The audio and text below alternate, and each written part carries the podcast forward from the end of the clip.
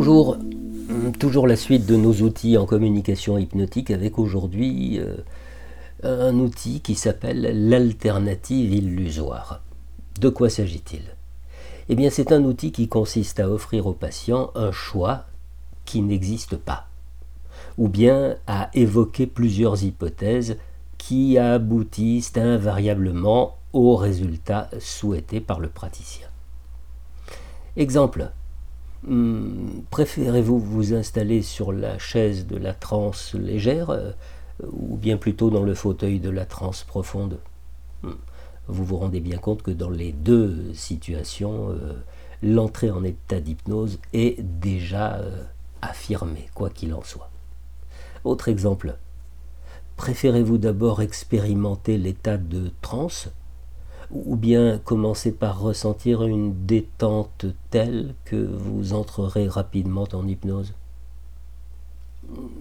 Exemple, je ne sais pas du tout, du tout, si vous entrerez en transe légère, ou en transe moyenne, ou bien encore en transe profonde.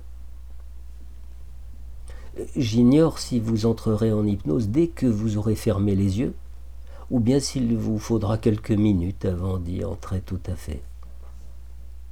Ou encore, euh, quelle main ressentira la première cette légèreté qui se manifeste lorsque nous continuons d'entrer toujours plus profondément dans cet état de conscience euh, La main droite ou alors la main gauche? Après l'alternative illusoire, expérimentons cet autre outil qui s'appelle euh, la dissociation. La dissociation est au fondement du vécu hypnotique. Et on comprend donc que euh, le thérapeute oriente ses efforts vers son obtention. Il peut y avoir dissociation entre le corps et l'esprit. Euh, c'est-à-dire le corps est tout lourd et demeure sur ce divan, tandis que l'esprit léger, subtil, commence à s'élever et atteindre d'autres niveaux de conscience.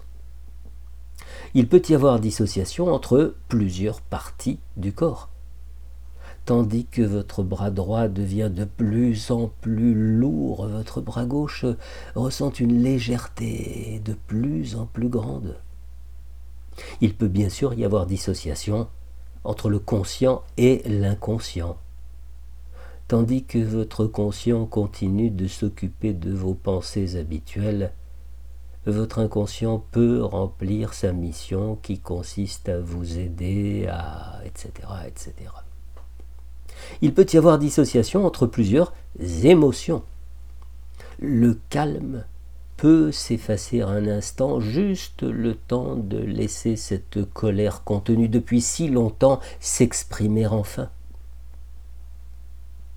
il peut y avoir dissociation entre plusieurs parties de l'individu. L'une qui demeure pendant toute la séance euh, attentive aux sensations qui accompagnent vos expirations.